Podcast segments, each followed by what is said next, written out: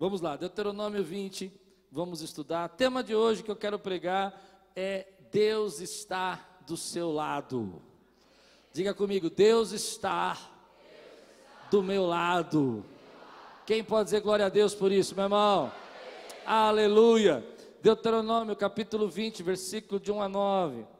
Quando vocês forem à guerra contra os seus inimigos e virem cavalos e carros e um exército maior do que o seu, não tenham medo, pois o Senhor, o seu Deus, que os tirou do Egito, estará com vocês. Quando chegar a hora da batalha, o sacerdote virá à frente e dirá ao exército: Ouça, ó Israel, Hoje vocês vão lutar contra os seus inimigos. Não desanime, não tenham medo, não fiquem apavorados, nem aterrorizados por causa deles, pois o Senhor, o seu Deus, os acompanhará e lutará por vocês contra os seus inimigos para dar a vitória a vocês.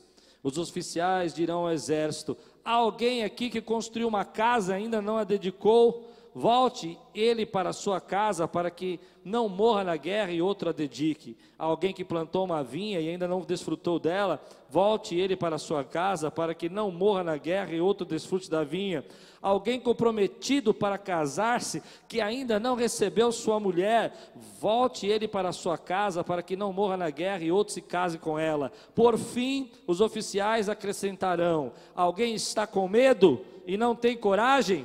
Volte ele para a sua casa, para que os seus irmãos israelitas também não fiquem desanimados. Quando os oficiais terminarem de falar ao exército, designarão chefes para comandar as tropas.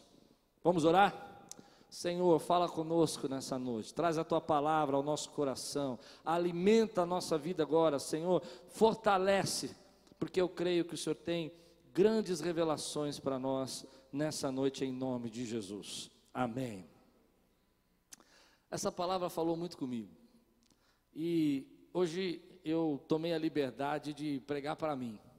Eu não sei se vai servir tanto para você como serviu para mim, mas veio no meu coração uma revelação muito forte desse texto. Eu fiquei pensando, falei, Deus, por que, que o Senhor quer falar comigo e eu quero ministrar na tua vida? Você recebe essa noite essa palavra na tua vida? É interessante que quando eu comecei a ler sobre essas batalhas e guerras e Deus preparando o exército dele para a guerra, eu me lembrei de lutas que eu já passei na minha vida. Lembrei de coisas que eu vivi, coisas que eu presenciei.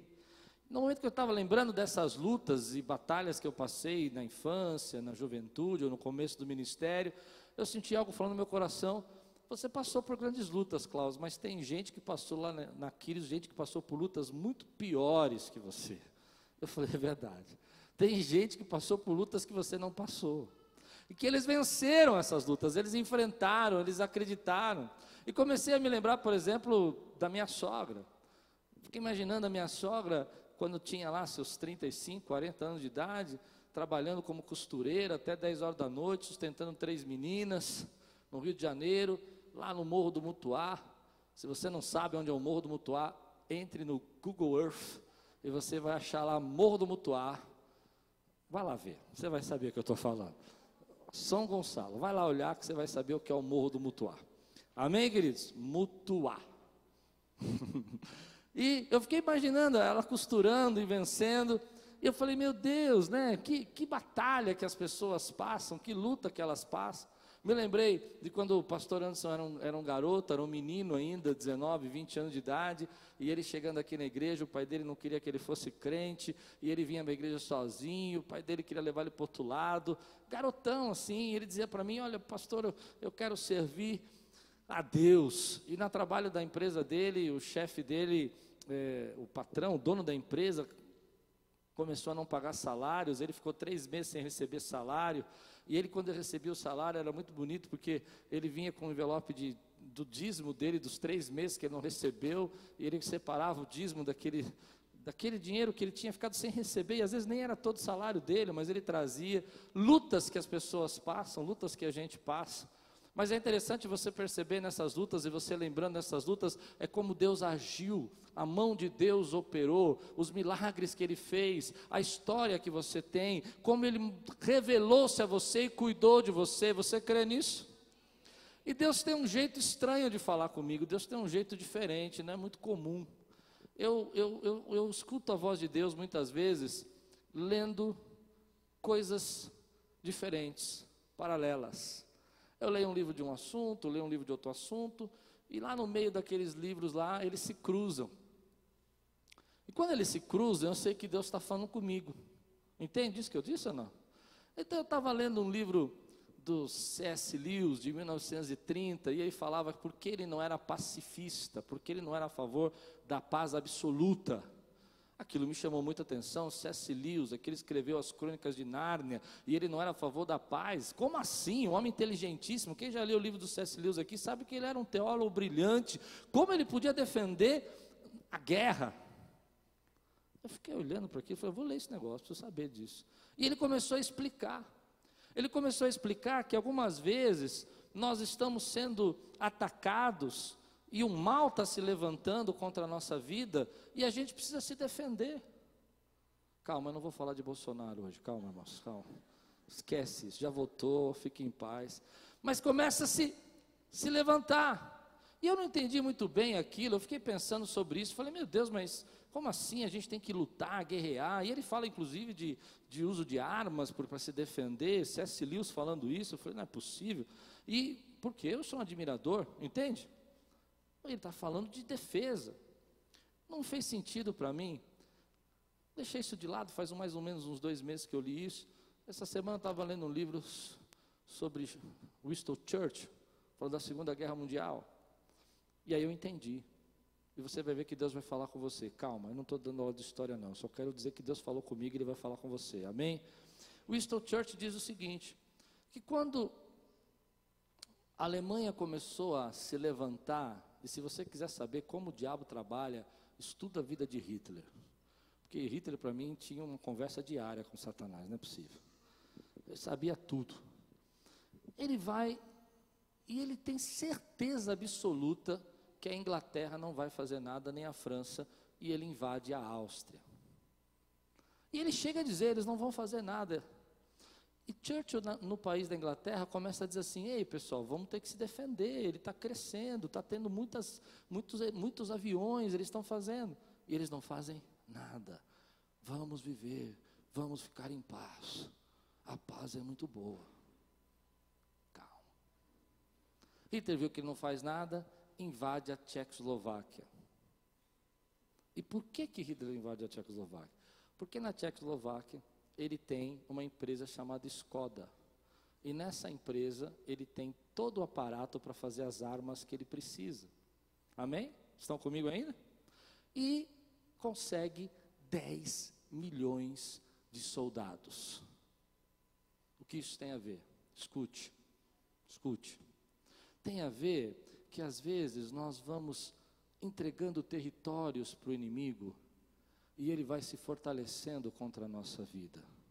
Tem a ver que às vezes você precisa se levantar e guerrear por aquilo que você acredita e lutar por aquilo que você deseja na sua vida tem a ver que em alguns momentos da nossa vida nós estamos passando por um ataque e vamos entregando territórios da nossa vida para o inimigo e deixando ele tomar, e depois aquilo que a gente ficou pensando que era paz, que era melhor ficar em paz, que era melhor não lutar, que era melhor, ah, vamos ficar tranquilo, a luta fica maior e fica mais difícil de vencer, porque você não se levantou para lutar na hora que tinha que se levantar. Pois bem, eu não sei a luta que você está passando, eu não sei os problemas que você está enfrentando na sua casa, na sua família, nas dívidas, no trabalho trabalho, na sua saúde. Eu sei que aqui tem muita gente lutando, eu sei que tem muita gente aqui guerreando pela sua própria vida, tem áreas que você está lutando, e nessa noite eu quero dizer para você: Deus manda dizer a você, vamos guerrear juntos e não vamos entregar nenhum território para o inimigo. Quantos podem dizer glória a Deus por isso, meu irmão? Quantos podem dizer glória a Deus, vamos lutar? Eu também. Essa palavra, como eu disse, falou primeiro para mim, porque eu sou da paz. Eu não gosto de guerrear, não, irmão.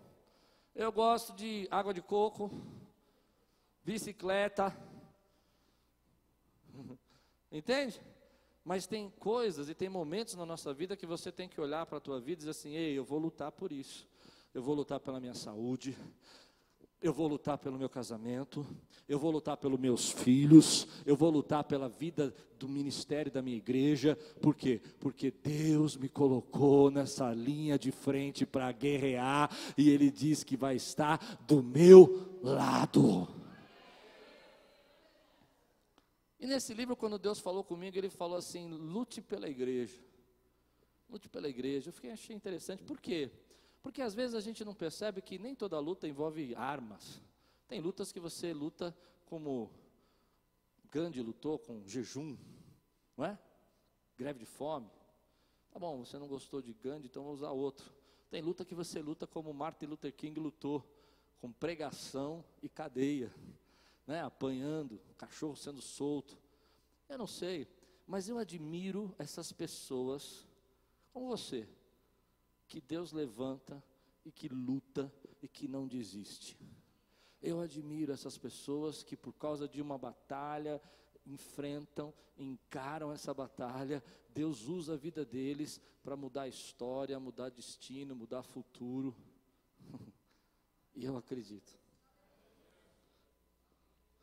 Eu admiro, por exemplo, você imaginar a luta que os apóstolos passaram para o Evangelho chegar até nós como eles tiveram que lutar, como eles tiveram que guerrear, como eles tiveram que enfrentar, e como os cristãos tiveram que enfrentar leões, tiveram que enfrentar ser queimados no piche, mas eles enfrentaram isso porque eles sabiam que estavam lutando por uma boa causa.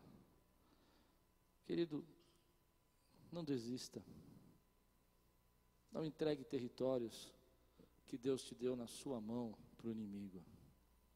Se você acha que a luta está difícil agora, se você entregar esses territórios, usando o exemplo que eu usei da Segunda Guerra, depois a França é dominada pela Alemanha, porque ela não reagiu na hora que ela tinha que reagir. Se ela tivesse reagido naquela hora, Hitler tinha desistido, porque a Inglaterra e a Alemanha junto, a Inglaterra e a França eram mais fortes que a Alemanha, mas eles não fizeram nada. Muitas vezes nós somos assim: ah, não vou lutar, não vou enfrentar, eu quero paz. E Deus está dizendo para você: eu estou do seu lado. Eu estou do seu lado. Eu estou do seu lado. Nessa noite, eu quero pegar no teu braço. Quero pegar no teu braço. Vem cá, Guilherme. Vem aqui, vem aqui. Coragem, coragem. Vem cá. Vem cá. Guilherme é você. Fica aqui do meu lado. Eu quero pegar no teu braço assim, ó, e falar: vamos, vamos lutar, não vamos desistir, vamos encarar, vamos enfrentar. Você está desistindo cedo demais. Enfrenta. Aleluia. Aleluia. Você crê nisso, meu irmão? Então eu quero começar a pregar. Prontos? Preparados? Quero ouvir um glória a Deus aqui. Vou começar a pregar. Primeiro versículo diz assim: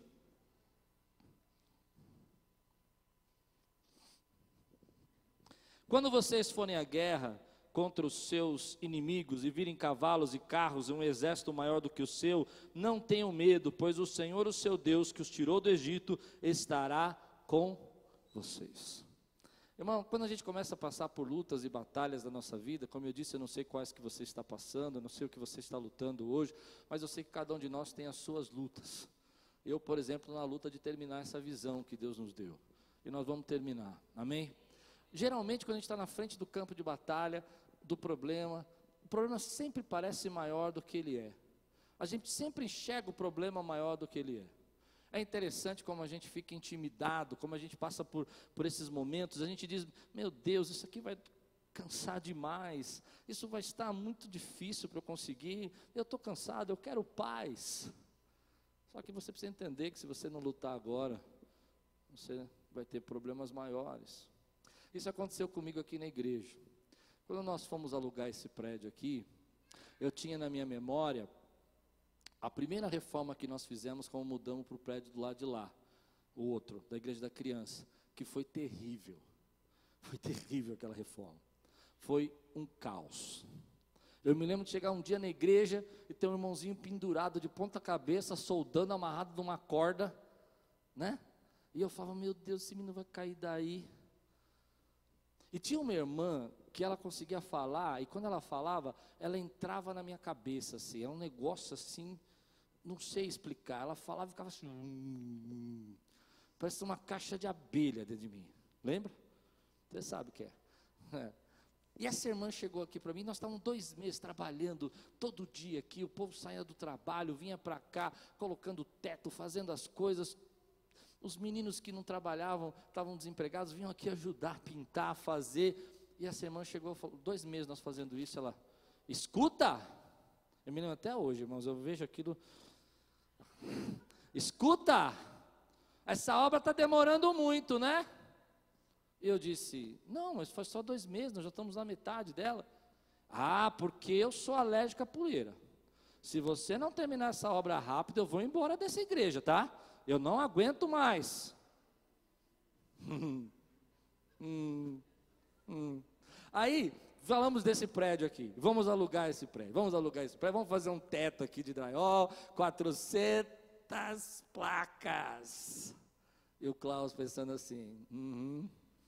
Eu já fiquei imaginando essas irmãs se multiplicando da terra, saindo assim. Escuta, eu vou embora. Mas aí o Espírito Santo falou para mim assim: espera aí um pouquinho, você não está entendendo, você não está compreendendo. Vai ser maior, mas vai ser mais fácil. Hum, você precisa receber isso na sua vida, meu irmão. Há lutas na sua vida que você vai enfrentar que parecem maior, mas vai ser mais fácil. Por que vai ser mais fácil? Porque Deus está do seu lado. Essa batalha não é só sua, é dele também, ele está do seu lado. Ah, meu irmão, essa palavra me encheu de fé, porque eu entendo isso hoje. Às vezes nós passamos por luta e nós olhamos para aquela situação e nós achamos que ela é grande demais, mas deixa eu dizer para você: você está olhando para o lado errado, você está olhando para o tamanho da sua batalha. Eu quero que você olhe para o Deus que está do seu lado, o poder que Ele tem, a glória que Ele tem, aquilo que Ele pode fazer. Ele disse: haja luz e houve luz. Então Deus diz assim: ó. Quando vocês forem à guerra contra seus inimigos e virem os cavalos e carros no exército maior que o seu. E às vezes a gente passa por isso. O exército maior, a gente não se sente capaz, não estudamos na melhor escola, não temos o maior português, não aprendemos a falar do jeito que devemos aprender, faltou capacidade, faltou liderança, faltou. Não olhe para os carros e cavalos e os maiores números, olhe para aquilo que Deus está fazendo na sua vida. Olha que agora se prepara porque essa igreja aqui hoje está precisando dar uma chacoalhada, ela vai chacoalhar agora em nome de Jesus. Amém, querido? Tá pronto?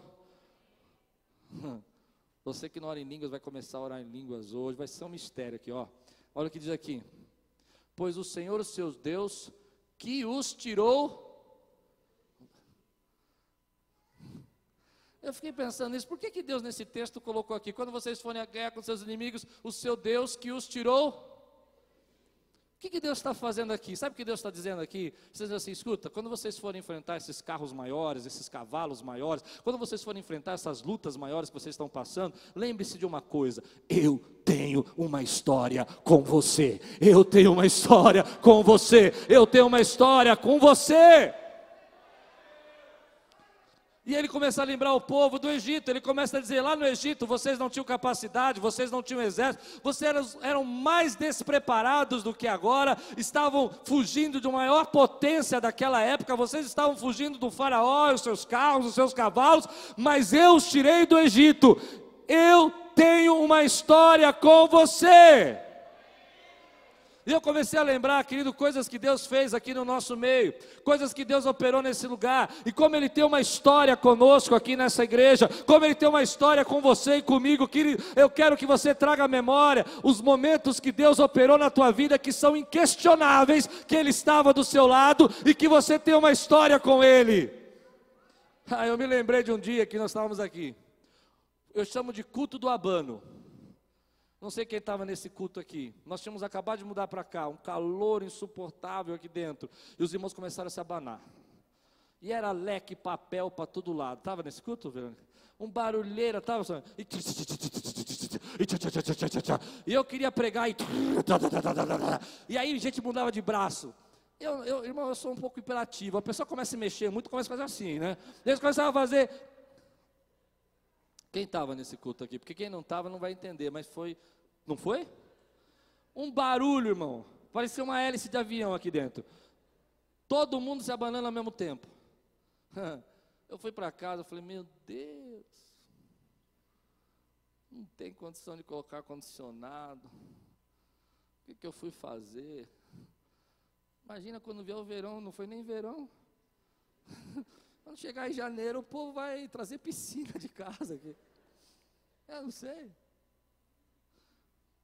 No dia seguinte, no outro domingo, eu cheguei aqui na igreja, eu falei, irmãos, nós precisamos colocar um ar-condicionado aqui. Graças a Deus, no outro domingo estava frio.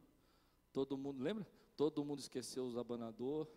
Consegui pregar, foi uma benção. Vocês lembram disso ou não? Eu falei, nós precisamos comprar um ar-condicionado e vai custar 30 mil. Nós não tínhamos dinheiro para nada aqui, não tinha dinheiro, tinha acabado de mudar. Aí eu estou aqui no final do culto, minha irmã chega para mim, estava começando a vir na igreja, fala, pastor, o senhor falou que os ar-condicionados todos vão custar 30 mil? Eu falei, é, essa primeira parte vai custar 30 mil. Ela falou, tá bom, eu vou dar. Não, não, não, calma. Não dá glória ainda, calma. Calma que você vai ver o que seu pastor vai fazer agora. Às vezes eu vou dizer para você, tem que orar por mim, viu, irmão? Aí eu peguei e falei assim: Amém, irmã? Muito obrigado. Mas eu nem ouvi o que ela disse. Quando eu estou saindo aqui no corredor, comecei a pensar, não sei se foi o Espírito Santo, fui eu, se foi minha cabeça, eu falei, essa mulher disse que ia dar todos os ar-condicionados, ia dar um ar-condicionado. Não, sério, eu comecei a pensar. No dia seguinte ela ligou, pastor, eu estou depositando aqui o dinheiro do ar-condicionado e eu não sabia o que falar.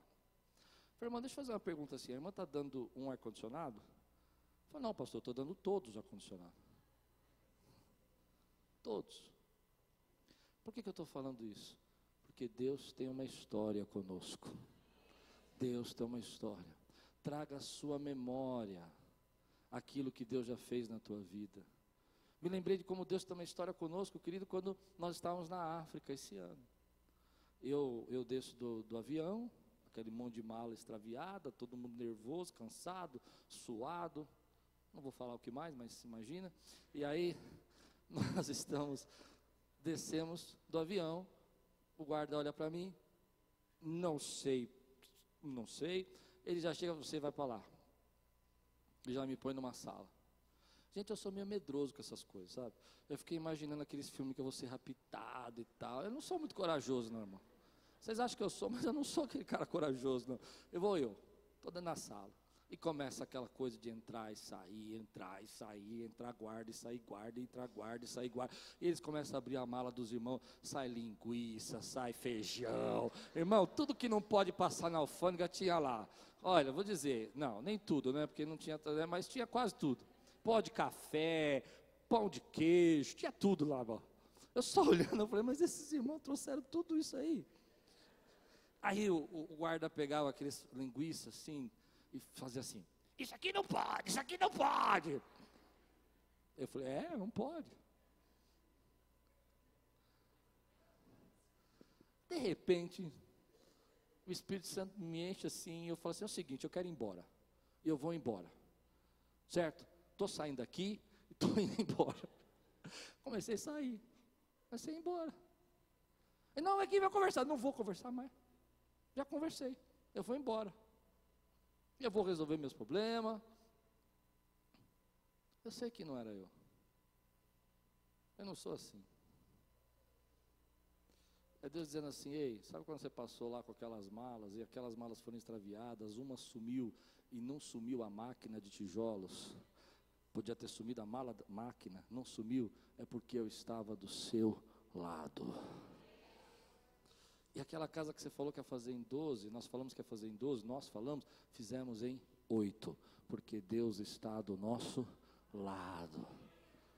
Irmão, começa a trazer, lembrar os momentos que Deus se manifestou na tua vida, que Ele estava do teu lado, livramentos que Ele te deu, milagres que Ele fez, suprimentos, portas que Ele abriu. Quantos podem dizer aqui, eu tenho uma história com Deus? Eu quero desafiar você a ficar de pé aqui, declarar isso comigo no mundo espiritual agora, mas com toda ousadia, irmão, vamos orar, vamos declarar isso diante de todo ataque, toda luta que você está passando. Eu quero que você entenda que esse momento é um momento de, de consagração. Levanta a tua mão para alto e diz assim: Deus tem uma história comigo. Eu tenho uma história com Deus, e Ele está do meu lado. Dá um glória a Deus aqui, meu irmão. Dá um glória a Deus aqui. Exalta o Senhor. Glorifica Ele diante da batalha. Glorifica Ele diante da guerra. Aleluia. Aleluia. Aleluia. Pode sentar. Às vezes a gente esquece, querido, que nós temos uma história com Deus. A gente esquece o quanto Deus já falou, já fez, já operou, já libertou, já curou, já transformou a nossa vida. Você começa a esquecer das histórias porque você começa a olhar o tamanho da batalha. Mas quando você começa a enxergar o, ta o tamanho do teu Deus, os milagres que Ele tem, eu creio nisso que eu vou dizer. A batalha é proporção ou proporcional à conquista que Deus tem para a tua vida. não, não, não, não, não. A batalha é proporcional à conquista que Deus tem na sua vida. Por que, que eu disse tudo isso que nós passamos aqui para chegar nesse prédio, tudo que nós passamos aqui? Não é porque eu quero falar de prédio, é porque eu quero que você entenda isso. Você está sentado na conquista de irmãos que acreditaram e não retrocederam. Assim será na tua vida, meu irmão. Luta por aquilo que Deus colocou na tua mão. Não desista do que Ele te deu. Enfrente as suas lutas. Não desista dos projetos de Deus. Não dê territórios ao inimigo inimigo. Lembre que você já teve vitórias no passado, que Ele estava do seu lado e Ele continua do seu lado hoje.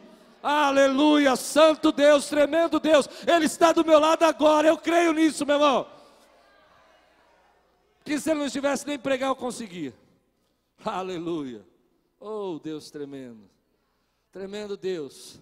Como a gente esquece que Ele está dos nossos lados, do nosso lado. Como a gente passa por momentos na nossa vida que a gente fica olhando o problema e esquece que Deus já fez tantos milagres. Quantos tem um milagre aqui para contar? Levante sua mão. Quem tem um milagre para contar? Sabe por que, que você tem milagre para contar? Não é porque você é bom, não é porque você é bonito, não é porque você é inteligente, não é porque você é perfeito, é porque Ele está do seu lado. Aleluia. Aleluia versículo 3.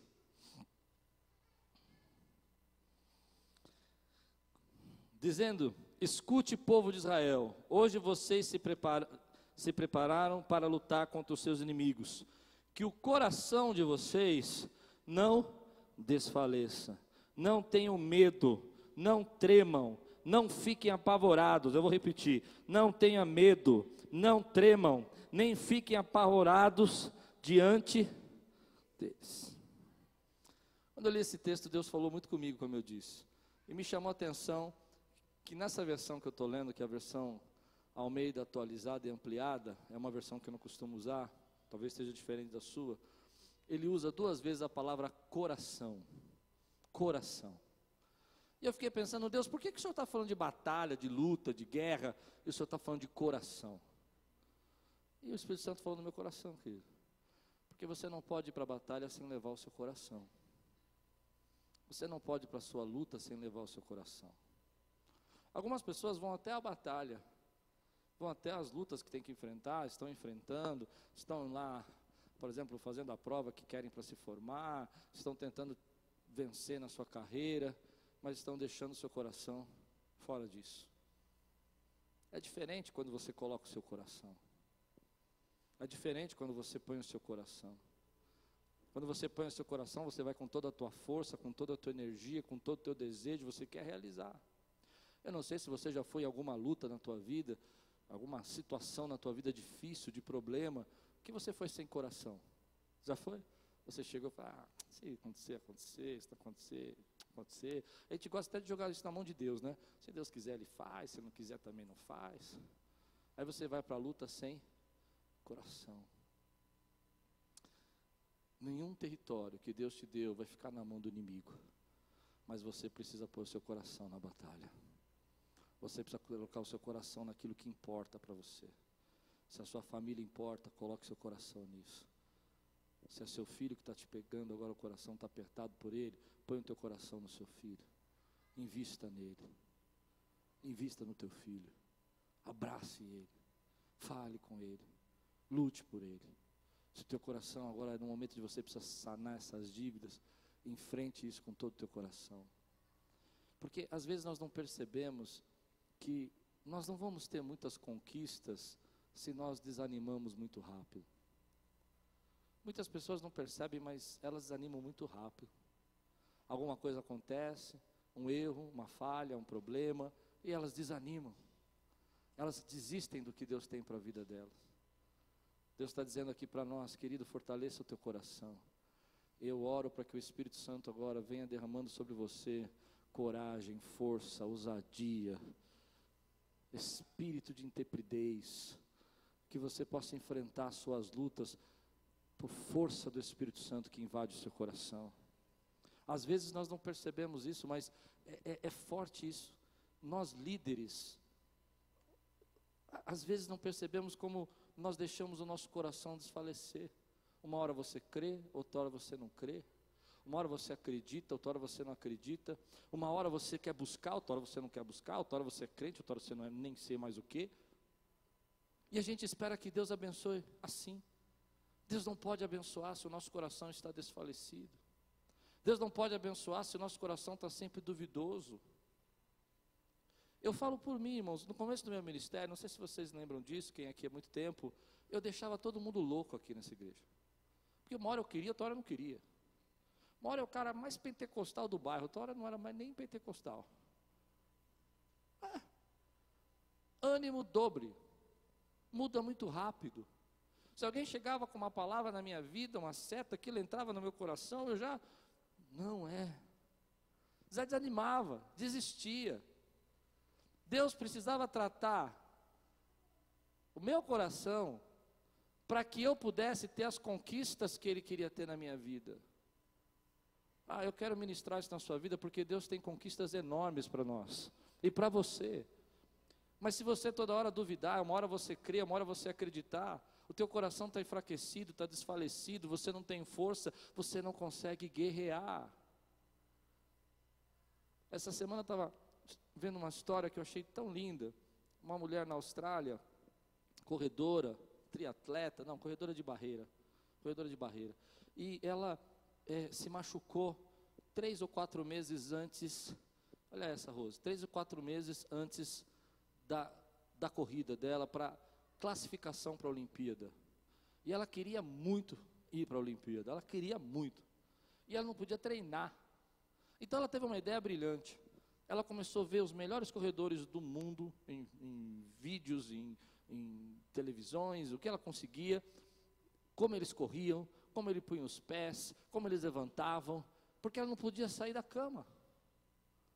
Quando chegou na, na, época, na hora de fazer o teste para a Olimpíada, era uma semana, ela conseguiu levantar uma semana antes. Então ela não estava preparada fisicamente mas o coração dela estava na prova, o coração dela, ela ficou dia a dia estudando e olhando e analisando, imaginando com o coração e com a mente dela como ela ia pular as barreiras, como ela ia chegar, o tempo que ela ia fazer, pois todo o coração dela. Quando ela colocou todo esse coração no dia da prova, para a eliminatória, para saber quem ia ser qualificado para ir para a Olimpíada, ela começou e ela saiu correndo, meu irmão, e saiu pulando as barreiras, e saiu pulando as barreiras, e foi passando uma por uma. Depois, mas essa mulher não treinou. E ela pulou todas as barreiras. Quando chegou no final, ela pegou o segundo lugar para a classificação e foi classificada para a Olimpíada. Eu tiro uma lição aqui, meu irmão. Deus tem vitória para você nessa luta, Ele está do seu lado, mas você precisa entrar com o teu coração na sua luta, precisa entrar com todo o teu coração. Quantas vezes eu vejo pessoas, querida, e como eu disse no meu começo, que às vezes a gente quer uma coisa de Deus, depois não quer mais, quer ser isso, mas depois não quer, quer ser levantado como autoridade, mas depois não quer ficar na posição de autoridade, quer ser usado, mas depois não quer ser usado, quer ser usado, mas não quer ser servo. Deus não pode, querido, te dar grandes vitórias se você desiste muito rápido. Você não pode esperar, eu não sei como as pessoas imaginam que vão ter grandes conquistas se não quiserem lutar. Não existe isso, querido. Todas as grandes conquistas que eu vivi na minha vida, para mim nunca foi fácil. Eu nunca vi, eu acho lindo aqueles pregadores que falam assim: Deus vai te dar tudo assim, porque para mim Deus não dá, não. Deus fala, luta mesmo. Luta que eu te dou. Não é verdade? Não tem uns pregadores que falam isso. Deus vai te dar. Eu falo, para mim não é assim não. Não é por quê? Que ele sabe por quê? Porque Deus está treinando o teu coração. Quantas gente fica perdida porque está casado, por exemplo, uma pessoa que ora ama, outra hora não ama, uma hora gosta, outra hora não gosta, uma hora trata bem, outra hora não trata bem. Hum, senti que eu entrei num terreno bem perigoso. Mas ninguém aguenta, querido. Você não pode ser, esperar ser abençoado se você não colocar o teu coração inteiro na presença dele. Eu não sei como algumas pessoas, me perdoem, mas eu não consigo entender, não faz lógica para mim nenhuma que alguém espere ser abençoado. Cheio de dúvida. Uma hora crendo, outra hora não crendo. Nessa noite, o Espírito está fortalecendo o seu coração. Nenhum território vai ser entregue para o inimigo. Nada que ele te deu, nada que ele pôs na tua mão, vai ser entregue para o inimigo. Mas você precisa fortalecer o teu coração. Eu oro para que o Espírito Santo entre na tua vida agora e comece a fortalecer você. E a primeira coisa que você precisa lembrar, você tem uma história com Ele. A segunda coisa que você precisa lembrar, Ele está do seu lado nessa luta. Você não vai lutar sozinho. Terceira coisa que eu quero que você se lembre: esse território que o inimigo está tomando e você acha que vai dar muito trabalho, e você está cansado e você está querendo paz, se você não lutar agora, vai ficar pior depois. Levanta para lutar agora, se ponha na posição, porque Deus vai guerrear com você agora. Se você crê, diga glória a Deus por isso, meu irmão. Aleluia. E aí vem a parte que eu mais gostei. Põe aqui para mim os medrosos são dispensados da conquista. Leia comigo o versículo 8. E os oficiais continuarão a falar ao povo, dizendo: Existe aqui entre nós algum homem medroso, de coração tímido? Vá, volte para casa, para que os seus irmãos não acabem ficando com medo também. eu achei essa parte fantástica. Porque eu nunca vi, por exemplo, um exército falar assim: Ei, tem alguém que está com medo aí?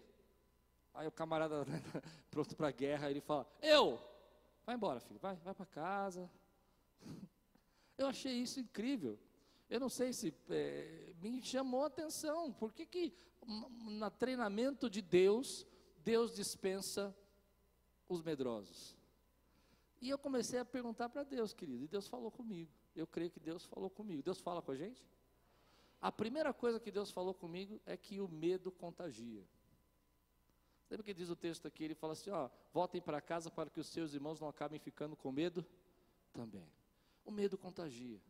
Às vezes você está cheio de fé, cheio de coragem para enfrentar a luta que Deus colocou na tua frente, o teu trabalho, o projeto que Deus tem para você. Você está acreditando tremendamente, mas chega aquele amigo medroso. Sabe como é que é o amigo medroso? Ele chega para você e fala assim: É, eu não sei, isso aí vai casar? Pois você não casava não, porque ó, o tio, a prima, o irmão, o vizinho. Ele começa a semear no teu coração medo e aquilo começa a te contagiar. Eu tenho uma história engraçada com isso. Nós estávamos aqui né, nesse prédio e já estávamos reformando tudo, estava muito bonito, nós estávamos inaugurando e estava fazendo de arquibancada, tudo. E um dia o irmão falou assim: e deixa eu contar essa história direito, senão vai ficar confuso. É, nós temos contrato, nós temos advogado, nós temos. O, o, dono desse prédio vem aqui a cada dois meses, elogia, e conversa, e conversa com a gente, temos uma amizade muito legal, tudo tranquilo. E nós estávamos tudo bem. E vamos fazer cadeira, e vamos fazer tal. E chegou um irmão aqui assim para mim, irmão, não sei, não sei nem se era irmão, não sei nem se era da igreja, não lembro quem era. Porque o negócio foi comigo, não foi com ele. Ele chegou do meu lado e falou assim: É, então, mas deixa eu fazer uma pergunta.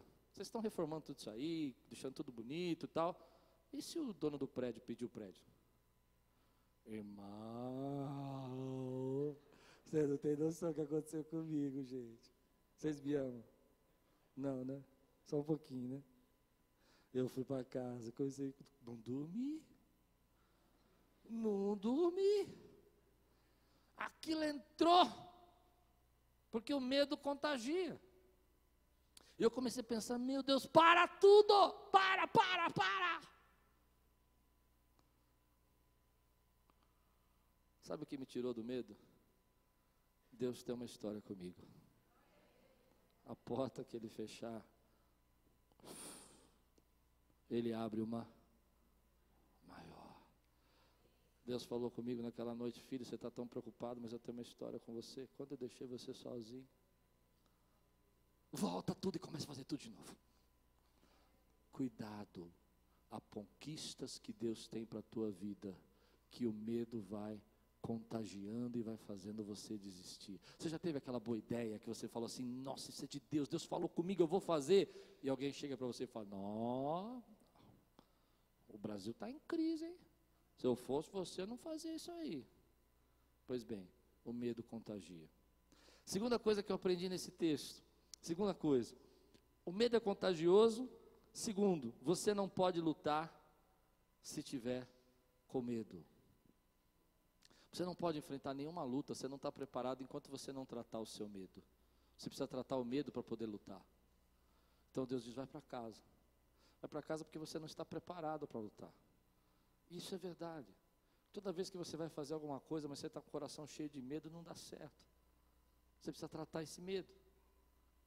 Mas a terceira revelação, e essa foi para mim, foi Deus falando comigo, mas espero que sirva para você, é que os medrosos têm que ser afastados de você. Hum, prontos? Porque eles não acreditam em você e nem acreditam no que Deus vai fazer em você. Eles não acreditam no que Deus já disse que faria na tua vida. Às vezes nós ficamos perguntando por que aquela pessoa se afastou, aquele parente tão querido, depois que eu comecei a, a, a crescer e a, a, acreditar e a vencer e a lutar, por que, que ele não me procura mais? Eu vou dizer, porque Deus afastou ele, porque ele não acredita em você, ele não acredita na sua transformação, ele não acredita nos milagres que Deus está fazendo na tua vida, ele não acredita que você está mudando, ele não acredita que você vai crescer, ele não acredita que você pode prosperar. Então Deus precisa afastar essas pessoas que não acreditam em você, nem nos propósitos de Deus com você. E Deus falou muito no meu coração, querido, porque às vezes eu sofro muito quando as pessoas saem da igreja, eu sofro muito quando algumas pessoas nos deixam. E eu falei, Deus, por que, que algumas pessoas saem no momento que nós estamos mais sendo abençoados? Eu não consigo entender. E Deus falou comigo: olha, eu preciso afastá-los, não acredito em você, não acredito na igreja, não acredito no que eu vou fazer aí. Eles não podem estar aí, porque se eles estiverem aí, eles vão contaminar aqueles que creem. E aqueles que creem que estão aqui nessa noite, dêem glória a Deus por isso, meu irmão. Então você está sofrendo por aqueles que foram embora, mas Deus afastou você deles para que você continuasse crendo na vitória que Ele tem na tua vida.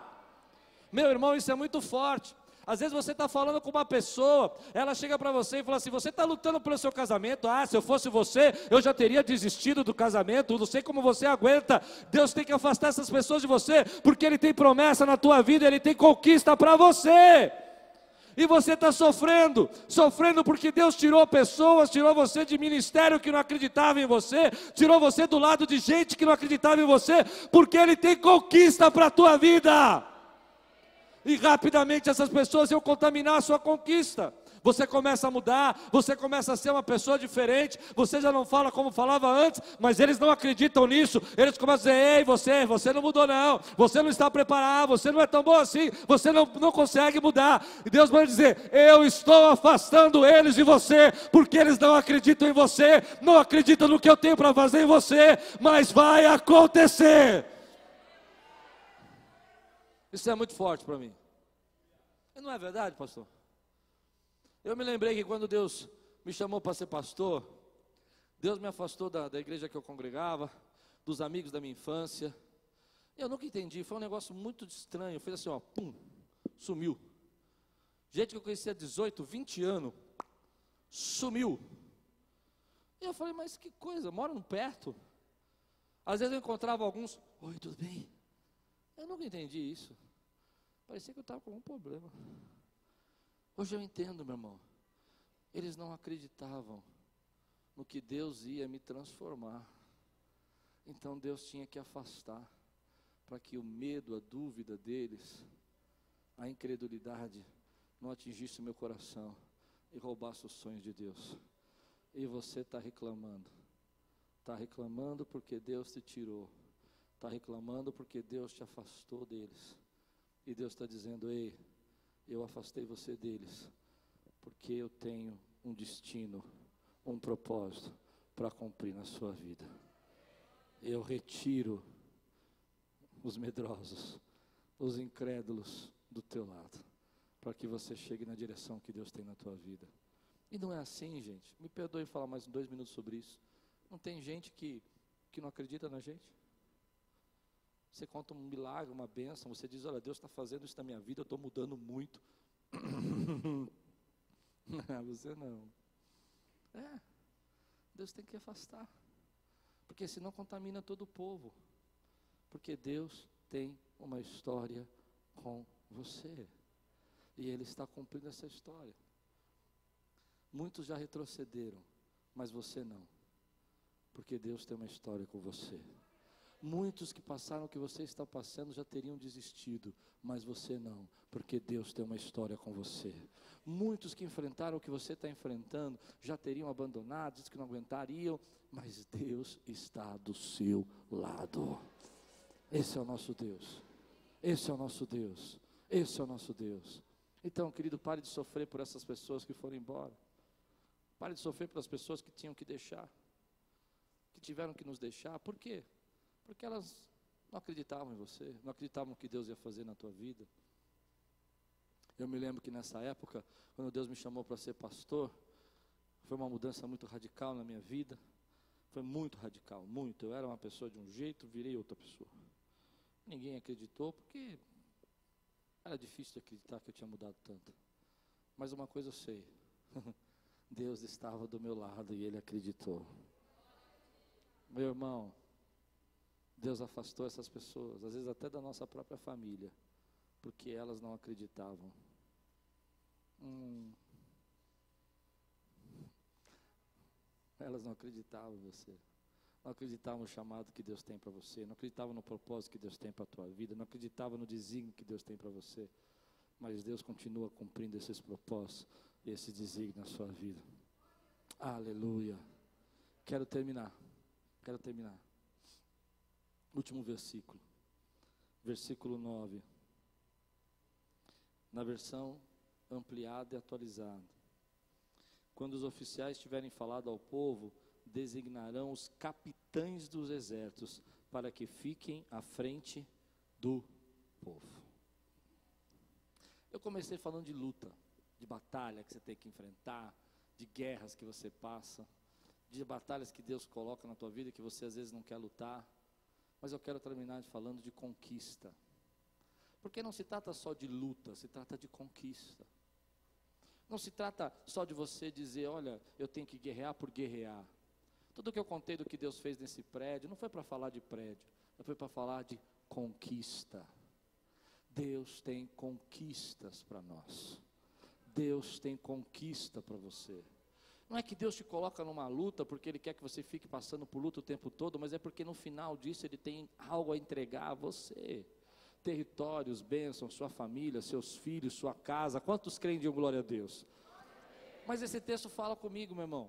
Porque diz a Bíblia que enquanto nós estivemos fazendo a chamada e o povo estivesse organizando, a palavra de Deus fala, escute, olhe para mim, a palavra de Deus diz assim: os capitães vão se colocar de pé na frente do povo. Ah, meu irmão, você vai precisar segurar essa palavra na tua vida. Os capitães vão se colocar de pé na frente do povo. O que a Bíblia está dizendo aqui? Existem alguns tipos de pessoas. Primeiro, existe aquela pessoa que não muda por nada, não quer nada novo, não quer experimentar nada novo na sua vida. É interessante isso. Se você olhar para essas pessoas, deve ter aqui uns 10% delas, elas usam ainda celular de flip, elas têm em casa telefone discado, nada contra, mas elas são pessoas que vão sempre para trás elas vão sempre para trás. Elas vão esperar tudo acontecer primeiro. Eu não estou muito certo que essa modernidade é boa, eu vou ficar atrás. Existe um segundo tipo de pessoa que essas são diferentes. Quando surge algo novo de Deus na vida delas, quando surgir um propósito de Deus novo na vida delas, meu irmão, se prepare, porque esse é o tipo de pessoa.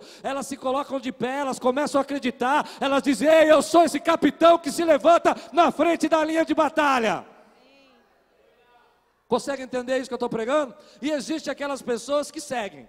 Deus falou no meu coração, e essa palavra foi muito, muito Deus falando mesmo, que primeiro falou comigo. Deus nos deu uma igreja de capitães, de pessoas que se põem na frente da linha de batalha, de gente que acredita, de gente que luta pela família, de gente que luta pelos filhos, de gente que luta pela casa, pelas, pelas crianças, pelos jovens. Capitães se ponham de pé nessa noite, recebam visões novas, recebam revelações novas, recebam propósito novo. Aleluia! A Bíblia diz: enquanto estiver falando, os capitães se colocarão de pé na frente do exército. Sabe quem são os capitães? Aqueles que dizem: Olha, você não está acreditando, mas eu venho dizer para você: lute pela sua família, Deus está do seu lado. É aqueles que estão ensinando as suas crianças agora, lá na igreja da criança, dizendo: Ei, há um caminho melhor, há o um caminho de Jesus para você. Capitães que Deus coloca, que vão receber de Deus uma visão nova na vida deles. Ah, meu irmão. Ah, meu irmão, Deus não nos chamou para ficar sendo arrastado. Deus nos chamou para nos colocar na frente e dizer: Ei, eu estou pronto para receber essa revelação nova. Enquanto todo mundo está dizendo assim, eu não sei se vale a pena guerrear, os capitães estão dizendo, vale sim, porque Deus está do nosso lado. E quando todo mundo está dizendo, ah, eu não sei, esse negócio de lutar pela família, esse negócio de lutar pelas crianças, ah, isso aí está na mão de Deus. Os capitães estão se levantando dizendo assim, eu vou ensinar a palavra de Deus para eles, eu vou ensinar a palavra de Deus. Quantas pessoas dizendo assim, ah, eu não sei se tem céu, se tem inferno, os capitães estão se levantando dizendo assim, ei, eu vou pregar o evangelho para você, Cristo é as boas novas de Deus, Ele é o caminho da tua paz e da tua salvação. Há capitães aqui nessa noite. Se há, se coloque de pé nesse lugar. Se prepare para receber uma revelação nova. Se prepare para receber um renovo do Espírito Santo de Deus. Oh Deus tremendo, levante sua mão, querido, comece a abrir os seus lábios. Há muitos motivos para você cansar. Você já lutou desde criança. Você passou por muitas batalhas. Você já passou por muitas pessoas que te acusaram. Já fez muito pelos outros e eles te trataram mal. Mas nessa noite, Deus manda dizer para você: a batalha não é sua, a batalha é do Senhor. Ele está do seu lado. Ele tem uma história com você. Se ponha de pé, capitão. Porque Deus tem revelações novas para você. Se ponha de pé, porque Ele tem algo novo para fazer na sua casa. Se ponha de pé, capitão, porque você está na linha de frente, mas não se trata apenas de luta, se trata de conquistas que Ele tem para você ainda esse ano. Ainda esse ano, Deus tem conquistas para nós. Eu oro, querido, para que se levante capitães aqui nessa igreja, onde todos os dias tem uma casa sendo evangelizada. Eu oro para que se levante capitães aqui na igreja, que não tenham medo de ensinar para 3, 4, 5, 10 ou 100, não se importem com isso, mas se colocaram na frente daquilo que Deus chamou eles para fazer. Quantos podem dizer glória a Deus por isso? E quando estiver falando com o povo, os capitães se colocarão à frente. Sabe quem são eles? São aqueles que são os primeiros a acreditar que Deus tem coisas grandes para fazer nesse lugar. Os capitães são aqueles que não vão esperar o povo acreditar. Eles acreditam primeiro, diz assim: Ei, eu tenho uma história com Deus. E se Deus está entregando essa palavra, é porque algo novo vai começar a acontecer nesse lugar. Eu sou capitão. Oh, aleluia. Abra os teus lábios, querido. Fale com Deus agora um pouquinho. Peça o renovo. Há muitos capitães feridos, há muitos capitães machucados, há muitos capitães que foram atacados e chegaram aqui em pedaços. Mas Deus hoje reconstitui você, meu irmão, para o ministério, para a obra, porque não foi você que se chamou para a obra, foi Deus quem chamou você, foi Ele quem te chamou. Ah, meu irmão, eu preciso dizer isso porque o Espírito Santo me manda dizer. Você não foi auto-intitulado, você não foi auto-chamado, foi Deus quem disse: Eu tenho uma obra na tua vida, eu tenho um propósito para você e eu chamo você para esse ministério. Eu faço de você, assim diz o Senhor, um capitão. Sabe o que Deus falou comigo quando eu li esse texto? O que me encheu de coragem é que eu estou numa igreja cheio de capitães, cheio de pessoas que acreditam, cheio de pessoas que acreditam em milagres, que acreditam que Deus está do nosso lado. Aonde estão vocês, capitães? Façam um grande barulho nesse lugar. Abra os teus lábios, façam barulho de guerra. Aleluia, aleluia. Não deixe o medo contagiar você. Não deixe o coração desfalecer. Não deixe o coração ficar fraco. Você é capitão. Se Deus está dizendo que vai restaurar a sua casa, nós, capitães, dizemos: Eu creio. Se Deus está dizendo que vai salvar sua família, nós, capitães, dizemos: Eu creio. Se Deus está dizendo que vai salvar o seu filho, nós, capitães, dizemos: Eu creio. Oh, aleluia! Oh, aleluia! Oh, Senhor, dá nos capitães aqui pessoas que não estão preocupadas em títulos, em cargos, em quantidade, gente que quer multiplicar o reino, gente que quer abençoar o reino, meu irmão. Aleluia. Eu louvo a Deus, porque eu sei que eu estou pregando. Eu estou numa igreja de capitães, de homens. Deus está preparando essa igreja para uma grande multiplicação. Por isso Ele está enviando tanto capitães aqui, capitães da palavra, capitães do ensino, capitães da intercessão, capitães do louvor, porque Deus está preparando uma multiplicação nesse lugar. Se você crê, levante sua mão aí, comece a orar comigo, meu irmão. Comece a receber coragem. Você precisa enfrentar essa luta e você vai enfrentar com a coragem do Espírito Santo de Deus. Ele fortalece você. Abra os teus lábios e comece a guerrear. Comece a guerrear, meu irmão. Amen.